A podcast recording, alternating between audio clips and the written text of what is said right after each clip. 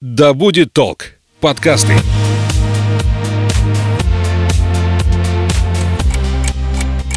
Ты смотри, умный какой. Вот будут у тебя свои дети, я на тебя посмотрю. Потому что я так сказала. Мы такими не были. Ну, мам, не мамкой. Ты что, хочешь жить в свое удовольствие? Мы такими не были. Серия подкастов о подростках и их родителях. Разбираемся, как детям и взрослым понять и принять друг друга. Всем доброго времени суток. Это подкаст о подростках и их родителях «Мы такими не были», где мы вместе с психологом, руководителем школы для подростков и взрослых «Вверх» Альфией Мячиной разбираем самый сложный, самый интересный возраст человека – подростковый. Альфия, привет. Привет, Саша. Тему выбрали мы сегодня. Прокрастинация. Она Красивое дорогая. слово. Слово красивое. Нет, слово красивое, согласись, но содержание у него не очень. Разбираться давай тогда, что это такое заявление? Прокрастинация – это такой процесс, когда мы откладываем то, что нам нужно сделать сейчас на неизвестный срок. Ну хорошо, давай тогда разбираться, почему мы так делаем. Как возникает вообще вот это вот все, механизм? А, прокрастинация – это такая ширмочка. Там внутри каждой прокрастинации конкретной а, лежит какая-то своя причина. По факту это сопротивление. Ну, я амбассадор мысли, что лени не бывает. Не считаю, что есть ленивые люди или есть прокрастинаторы, и они такими родились. Нет, это вот наш такой психический механизм сопротивляться по какой-то причине. И вот когда мы начинаем откладывать, здорово посмотреть, что там такое происходит, что нам не надо сейчас этим заниматься. То есть по-доброму посмотреть на этот процесс как на логичный ответ нашей психики тому, что с нами происходит. А когда мы говорим, ты просто ленивый, мы не хотим залезть в механизмы, посмотреть, что там такое мешает человечку, да, желающему развития, это делать. Я смотрю на нас там или на людей, как на существо, которое всегда что-то хочет. То есть если мы здоровы, если мы живы, мы всегда такие, знаешь, жух-жух, типа, что бы поделать, как бы кайфануть, где бы развиться. То есть мы в здоровом состоянии, когда нам ничего не мешает, хотим движения. Особенно подростки. Да, а если это не происходит, нам что-то мешает. И прокрастинация это как раз э, сигнал о том, что есть какой-то барьер. И если вот его поискать и найти, его полечить, вот эту проблемку, то приступить к задаче гораздо проще. Как тогда отследить, что вот сейчас ты прокрастинируешь? Потому что второй момент, который я себе представляю, защита психики, это не дать тебе понять, что ты сейчас Да, да. прокрастинируешь. Это по- так и есть. То есть психика будет тебе говорить о том, что да нет, это, про- это правда. отдохнуть. Да, ты действительно устал. А, Ну, есть там прямо, ну, не знаю, топ 10 Давай. способов прокрастинировать, которые у всех людей примерно одинаковые. Это залипнуть в телефоне. Это, наверное, номер один. Ну, я статистику не проводила, давай я по себе же и по ближайшему окружению. Лезешь туда с благими намерениями, Да-да-да, получить конечно. информацию для того, что тебе нужно сделать. Конечно, конечно, ВКонтакте, ТикТок, Ютубчик, да, это все сейчас мне сильно надо. Ой, 1500 сообщений, не прочитанных в почте, как раз самое время их все прочитать. Это вот залипуха в э, соцсетях, э, в телефоне, в играх, э, что угодно. Это вот, скорее всего, это именно про прокрастинацию. Как лечить? Давай сразу. А что, выделяете себе четкое время? Не поняла ты предыдущий шаг. У тебя была такая реакция клевая. Жалко, что у нас видео не пишет. Подкаст обретает новые грани. Сейчас, смотри. А, Надо лечить не способ а, залипания, а причину, которая заставила нас прокрастинировать, А, то есть отвлекаться на что-то. не будешь тогда Да, да, да, да. Можно поставить, конечно, надсмотрщика рядом, который каждый раз, когда ты будешь брать телефон, током тебя будет бить, конечно, ты не будешь тогда брать телефон. А что будешь делать? уворачиваться, ну, делать. Если у тебя страх наказания, ты будешь делать работу. Но мы же хотим прокрастинацию полечить не насильственными, да ведь? А это значит, будет так. да, это значит, нам надо разобраться в корне проблемы. Вот, я сейчас перечисляю способы. Прокрастинация. Да. Я говорю, если ты не полезешь в телефон, что ты будешь делать тогда? Тогда, будешь например, прокрастинировать. уборка, например. О, Помыть посуду. блеска. Ты ее не мыл, как бы вообще, там, не знаю, три дня не убирался, а тут нужен срочно порядок на столе, срочно порядок в шкафу. А почему бы не перебрать все тетрадки, не сложить их по размерам? Какое-то вот действие, которое вот не горит, но и ты вдруг стал его делать, хотя вообще-то не очень Как горит у тебя любил. другое. Да. Мгм.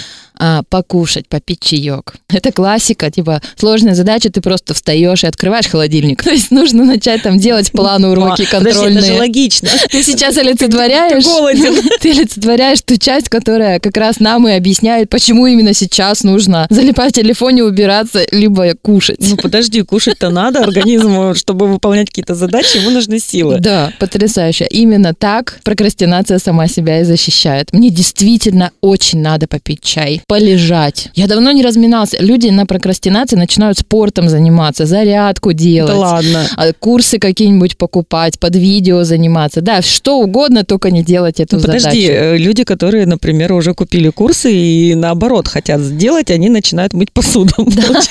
Но тот же самый курс может быть для тебя способом избежать еще более неприятной задачи. Ты такой говоришь, а сколько можно? У меня два дня осталось до окончания курса, я должен сейчас это сделать. Мне некогда. А, общение, общение. М. То есть тебя отвлекают, тебе, например, пишут или звонят, и ты якобы не можешь не взять трубку, ты не можешь отключить звук. Ну а как? Я нужен другим людям, посмотрите, они без меня вообще никак не справятся. И это здорово переложить тогда ответственность на других, что тебя все-все отвлекали. На работе так часто. То есть тебе нужно за- ну, зациклиться на какой-то глубокой сложной задаче, а тут все заходят. Ничего, что ты мог в переговорку уйти давно, закрыться и написать, не стучать и не кантовать. Ну нет, ты сидишь, вздыхаешь и говоришь, ну, я бы сделал. Ну, вы видели, какой поток людей ко мне идет?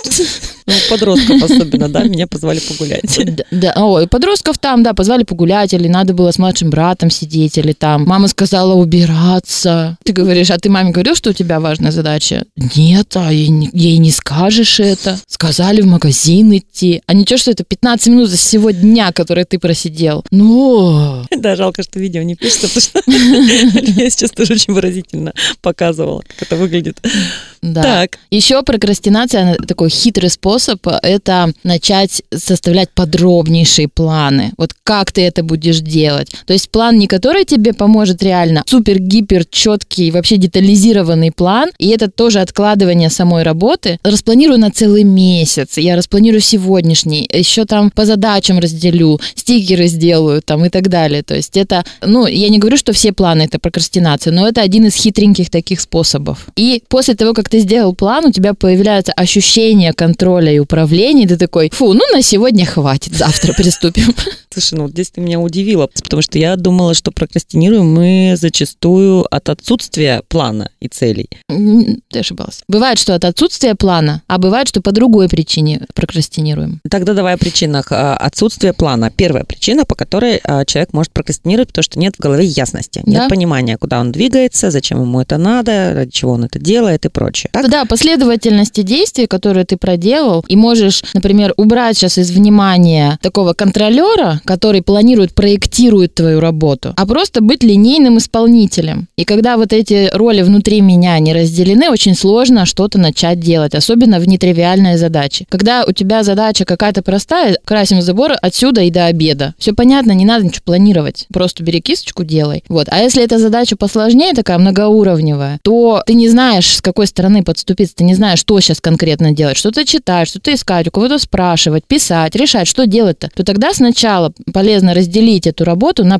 проектирование и на исполнение. Вот. А когда ты это не умеешь делать, например, тебе кажется это неподъемным, и ты простецкую какую-то работу не можешь сделать, потому что не понимаешь, с какой стороны подступиться. И тогда планирование будет классным способом решить вот эту причину, Мгм. и тогда ты легко начнешь делать. А прокрастинация в данном случае это когда ты берешь и расписываешь, какая кисточка должна быть и какое ведро вместо того, чтобы идти это и купить.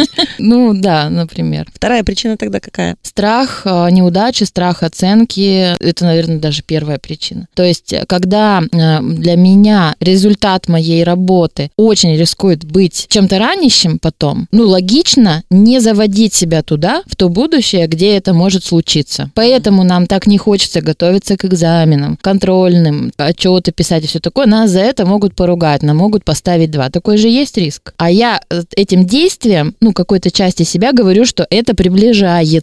У меня увеличивается тревога, страх оценки, страх критики. И я вот лежа на диванчике, пожалуйста, господи, можно оно само? И я как будто бы отодвигаю. Ну, это вот такой мультик внутри меня. Конечно, это самое глупое поведение, которое ты можно представить. Чем раньше ты начнешь готовиться, тем больше у тебя шансов. Но пойди объясни это напуганному малышу рядом. Причинно-следственные связи все поперевернуты. Ну, знаешь, как детки прячутся. Они закрывают свое лицо. Полглаза. Да, им не видно, и они думают, что и их тоже не видно. Вот так же малыш внутри нас, боясь сложной задачи, закрывает свое лицо, как будто бы если я лежу на диване, значит экзамен не наступит. Там в прокрастинации очень много таких детских уязвимых процессов, которые логике не поддаются. Самый главный вопрос, который нужно себе задать, если ты заметил себя прокрастинирующим, это что ты чувствуешь, что с тобой происходит, чего ты боишься. Как правило, ну вот если этот вопрос задан очень искренне, человек скажет, он скорее всего расплачется и скажет, я очень боюсь, что у меня не выйдет, я боюсь, что я получу два. И вот когда эти эмоции вышли, когда ты уже видишь свой страх, с ним уже можно что-то делать, он, во-первых, его интенсивность снижается, ты можешь его принять, сказать, ну получу два, получу, буду исправлять. Ну сейчас сделаю все, что могу. А что делают родители или взрослые рядом, когда видят, что ребенок лежит на диване вместо того, чтобы готовиться к экзаменам? Что же они делают? Они такие с куличом просто. Я даже не знаю. Не знаешь, я тебе расскажу. Это вот давай. неведомые родители, которые так делают. Они говорят, «А, два дня осталось, а ты лежишь, ты два получишь, дворником станешь там. Ты, ты, ты». То есть тот страх, который заставил ребенка вот лежать на диване, там, залипать в телефон, усиливается тем, что говорят родители. Он и так это чувствовал нутром, а тут ему еще это обозначили. Прокрастинация – это процесс вытеснения, это же неосознанно. У меня, например, помыть посуду неприятнее дело сложно найти, я не люблю уборку. И когда я обнаруживаю себя за уборкой или за посудой, я такая, почему? Почему я сейчас... А, понятно, ну ладно, все. Ну, я иногда даже благодарю себя, что, ну вот, что мой способ прокрастинировать такой полезный. У меня, кстати, по уборке есть классный лайфхак, а, звать кого-нибудь в гости. То есть ты знаешь, что люди придут, неизбежно надо убраться, не надо себя заставлять. А вот неприятная задача, бессмысленно неприятная задача, которая тебе не приносит удовольствия, мытье посуды мне не приносит удовольствия, простите, люди. Те- Все, кому приносит удовольствие мытье посуды, мне не приносит. Нормально же, что я не хочу эту задачу делать. Нормально. Еще по причинам будут? Да, а, не такая очевидная причина, но страх удачи. А я сейчас это сделаю, у меня получится, и от меня будут много требовать. А, Либо И мне потом придется... я уже не смогу ошибиться. Да, да, это тоже такой страх ошибки, но немножко, немножко такой хитро выдуманный. Страх оценки, потому что ты выходишь уже на публику, которая вот сейчас примет, а потом может не принимать. То есть я э, думаю о себе, что я какой-нибудь там, не знаю, среднячок, у меня есть мнение о, своей, о моих возможностях и так далее, а то дело, которое я собираюсь сделать, рискует меня вывести на какой-то другой уровень. Или я сейчас хорошо сдам экзамен и поступлю куда-то, куда родители хотят, а я не, не очень туда хочу, и классный способ это не добрать баллов. Это не специально делается, безусловно. Вот есть, есть, конечно, хитрые жуки, которые специально, а, осознанно это все делают, но в большинстве случаев, если мы говорим про прокрастинацию, это вытесненный процесс, в котором здорово поразбираться, иногда это бывает ой-ой-ой непросто. Бывает а, такой, знаешь, а, бунт против давления, когда эта задача не присвоена, то есть я ее не взял, не выбрал, не взял ответственность за это, а нахожусь в такой позиции подчинения, то свободный Маугли внутри меня выражает неподчинение не деланием задачи. Но это тоже происходит неосознанно, вытеснено, как будто бы я делаю себя вот не дееспособным для этой задачи, забываю ее. Знаешь, вот когда взрослые подростки, которые вообще уже там кучу всего могут, прикидываются такими, ну вот совсем балдой-балдой, который вот не может ничего. И часто речь идет именно о том, что выполнение этой задачи для него будет являться согласием с насилием, с подчинением. И вот умненькие, развитые дети могут плохие оценки по некоторым предметам получать просто, чтобы не прогибаться под учителя, который его там заставляет как-то или как-то унизительно с ним разговаривает. И у него раз и плохая оценка, и, и как будто бы он что-то не сделал, а это вот такой хитрый процесс не Ой. подчиниться. Либо привлечь внимание. Что-то ребенок не делает или получает плохие отметки, родители тут же возникают, и они есть в жизни ребенка. Да, вот, например, тоже какая-то такая тема может быть. Ну вот ощущение, что я не справлюсь, что у меня недостаточно знаний, меня недостаточно ресурсов. И вместо того, чтобы провести реальный анализ, что вот у меня есть, а чего у меня нет, чего мне не хватает для выполнения того или иного дела, я начинаю просто внутри себя неосознанно убеждать себя в том, что я не справлюсь ни за что и никогда. И вместо того, чтобы, ну, просто можно же отказаться от какой-то задачи, сказать, я не буду это делать, я не умею, не могу. Э, Я тоже не могу сказать нет и буду доводить до последнего, как будто бы времени не хватило. То есть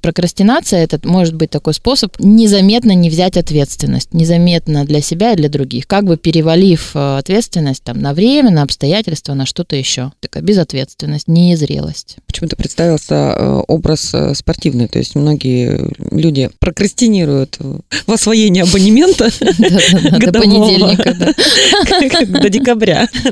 Это сложно, это надо преодолевать. Вопрос мой в чем? Антипрокрастинация – это действие. Всегда, вопреки. Хочешь, не хочешь. Маленькие не шаги. совсем. Ну, почему хочешь, не хочешь? А, Не обязательно действие, это может быть отказ. Когда ты не делаешь задачу, она над тобой висит, ты как будто бы отдыхаешь. Это иллюзия. Ты и не делаешь задачу, и не отдыхаешь. Ты должен очень напрягаться, чтобы прятать от себя истинные причины своей прокрастинации. Ты очень напряжен. Когда ты берешь какую-нибудь задачу домой, например, после работы, и ты ее не делаешь, но ты ее взял, ты на выходных не можешь расслабиться, потому что она над тобой висит. Поэтому очень полезно там в пятницу или в последний рабочий день говорить, все, что я не доделала, я сделала в понедельник, сейчас я отдыхаю. То есть это вот какое-то прямое отношение, это такое нет, да, той задачи, которую я не хочу делать. Поэтому работа с прокрастинацией это не обязательно делать. Иногда это согласиться с тем, что я это не буду делать. А работа с прокрастинацией связана с прояснением механизма, который нас сюда привел. Если этот э, механизм нам виден и понятен, мы можем с ним что-то сделать, мы делаем, тогда нам не надо будет отвлекаться на, там, не знаю, телефон, на еду, на уборку, на общение, на что-то еще, что, что не является выполнением собственного дела. Привычка прокрастинировать. Есть такое понятие? Мы когда говорим привычка, то это такое просто автоматическое действие, как будто бы оно ничем не обусловлено. Наверное, бывает прокрастинация, у которой нету внутри никаких причин. Просто я привык не делать сразу, а делать через несколько этапов кругов ада и так далее. Не просто вот есть задача, надо взять и сделать. А вот я привык, э, что надо откладывать задачи неприятные. Причина прокрастинации – делание задачи не приносит никакого удовольствия, она неприятная. Мне будет тяжело, сложно, неприятно, противно. Вот это хорошая тоже причина прокрастинации. А может ли это быть привычкой? Ну да, может. А, Я много раз там до этого делала. Люди рядом со мной, они не делают де- дела сразу, они там любят отложить, поныть по поводу задачи, какая она трудная, как ей не хочется делать. Мы можем скопировать такой образ отношения к делам, и это может быть плохой привычкой, да.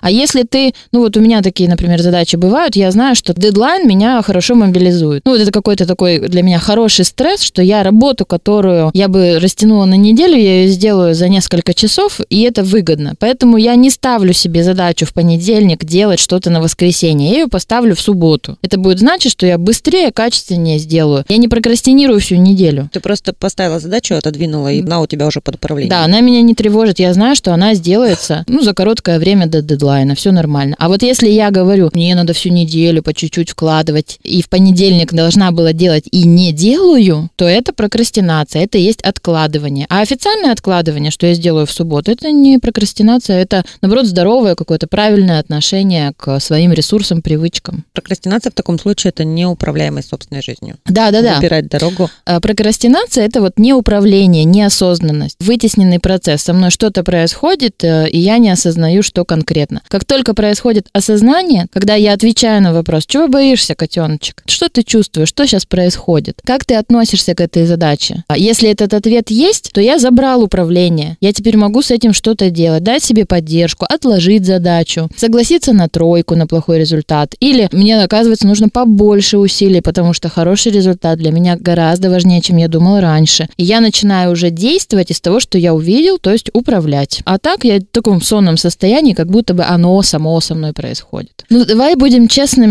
Для многих задач которые есть у подростков, нету объяснения здравого, зачем им это делать. Зачем переписывать рефераты по 20 штук, э, которые никто не читает? Зачем это делать? От души прямо. Так хочу реферат 20 скопировать и вставить. Ну, нет. А у подростков у них такое категоричное мышление, черное-белое, все там, несправедливость, ощущение несправедливости такое сильное, болезненное. Поэтому им очень трудно объяснить, мне бывает не просто объяснить, что, ну, есть некоторые вещи, которые просто надо сделать и забыть. Или найти для них обоснование, а, которое тебя устроит. Да, это может не быть какой-то логики вселенской, но она может быть какая-то маленькая для тебя. Этот переписанный бессмысленный реферат делает твой аттестат очень классным, повышает твои шансы на ту жизнь, которую ты выбираешь. Так, ну плюсы-то у нее есть у прокрастинации? Конечно, это защитный механизм. Я тоже прокрастинирую и замечаю, что у меня появляется такое теплое, бережное отношение, когда я замечаю, что я прокрастинирую. Я такая говорю, у защищаешься, да ты же маленький. То есть э, это защитный механизм. Кто-то внутри нас говорит, нам надо уберечь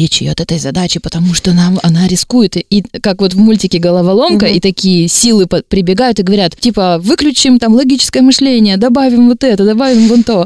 Мило, да ведь? И вот мы так себя защищаем от чего-то страшного. И здорово, что ну, вот кто-то внутри нас защищает. Вот когда появляюсь я осознанная, да, я говорю, так, ребята, классно, что вы нас защищали, пока я спал, но я проснулся, сейчас мы найдем другие способы, не теряя такое большое количество ресурсов. Да, вы защитили, но это было очень дорого. Мы кучу времени потратили, все такое. Ну, здорово, что вы защитили, но есть и подешевле способы защищаться. Давайте вот их используем. Ну, это еще происходит, потому что действительно нап- напряжен человек, а подростки особенно. Постоянной тревоги, постоянно в каком-то напряжении находятся. Видела ребят, которые вот заходят и по пути сбивают мебель.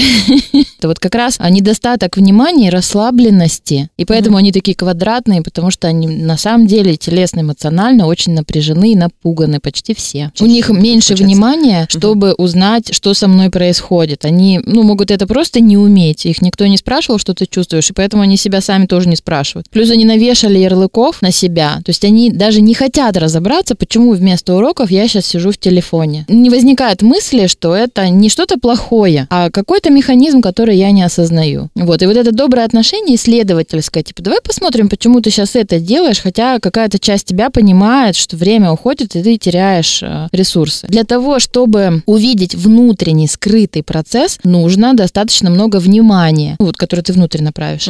А внимание появляется от расслабленности. Когда мы напряжены, сужены, у нас такое тоннельное видение, мы мыслим черно-бело. Лежу в телефоне, значит ленивый. Не делаю уроки, значит двоечник. Ты, ты, ты, ты, ты, ты. Вот. Нету такого расширенного исследовательского взгляда на себя. А он очень важен для рефлексии. Если я прокрастинирую, заметил себя в прокрастинации, порефлексировал, поговорил с собой, поисследовал, что со мной происходит, почему я в этой точке оказался, я могу это изменить. Если я этот вопрос не задаю, этот процесс автоматически, он так и будет надо мной давлеть. Не я управляю, а он мной управляет. А можно сформировать эту привычку обращать на себя внимание? Да, в, она- этот- в этом Вот как раз случае? тот самый топ э, способов прокрастинации может, ну, намекнуть тебе, что ты сейчас гонишь.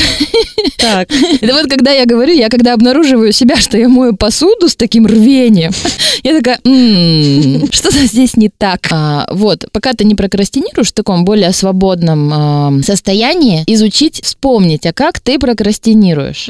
Вот знать свои вот эти лазейки, свои способы. И у каждого человека есть там 2, 3, 4 способа, которые он, как правило, использует. И их запомнить, то есть знать. Когда ты в них окажешься, ты можешь как бы проснуться. Это знаешь, как значок э, в фильмах Нолана, когда ты что-то рисуешь на руке, чтобы, если ты во сне, ты посмотришь, ты поймешь, что ты во сне. Примерно так же с прокрастинацией. Когда ты обнаружишь себя звонящим там, 25-му человеку, узнающим, как дела, дружочек, ты такой, «М, наверное, наверное, речь идет как раз о прокрастинации, и мне пора задать себе вопрос, а что на самом деле со мной происходит, чего я боюсь? Что такого в этой задаче, что я к ней не подступаюсь? Работа с целями и с планами, она будет лишать тебя возможности прокрастинировать? Да, конечно. А, Соединение с целями, когда мы чувствуем, что мы хотим эту цель, даже если боимся, когда мы чувствуем, что мы хотим, мы выделяем себе как раз энергию, смелость на то, чтобы начать делать, даже несмотря на то, что страшно. Работа с целями это вообще супер. А, Просто бывают задачи, для которых очень сложно цель найти. Взрослые люди и, и многие вещи надо сделать просто потому, что надо сделать, их надо вставить в режим и использовать, например, не работу с целями, а поддерживающую структуру. Сейчас расскажу, что это за способ. Работа с целями это способ номер один, он очень здоровый и классный. Если ты поймешь, в какую цель вписывается эта задача, ты уже не просто там делаешь, не знаю, трехстраничный отчет или 20 билетов экзамена учишь, вот такая нудная, батрачная работа, а ты жизнь свою строишь, ты там свои возможности используешь, что-то классное создаешь. Твое состояние после того, как ты сдал, например, экзамен, сделал большую задачу, твое состояние свободы и облегчения может быть для тебя классной целью сейчас потрудиться. Есть задачи, в которых, ну, сложно или даже не нужно находить а, особо там цели, вот себя мотивировать и так далее, а их просто надо делать, и там часто бывает, что ты начал и в процессе втянулся. Часто прокрастинация связана с тем, что вот я просто не могу начать, вот сделать вот это первое усилие, чтобы начать задачу, начать список, начать разговор, начать исследование. Вот, а потом, когда я только начал, уже уже потом за уши не оторвешь, бывает такое. Со спортом работает. Я Мгм, знаю, что пришла в уже, процессе да. она будет классная, но вот сам вот этот шаг Мгм. включитесь, начать делать. Поэтому надо обеспечить себе такую структуру, чтобы ты не мог этот шаг не сделать. По твой пример с тренировками, да? Очень сложно вылезти из теплой кроватки, да, там вот выходить на эту улицу, начинать бегать. Но если тебя внизу там или в парке ждет какой-то друг, с которым вы договорились бегать, ну ты такой, ну ладно, ну как-то не хочется человека подводить, он же Может, встал. мы сегодня поговорим с ним по телефону. Да.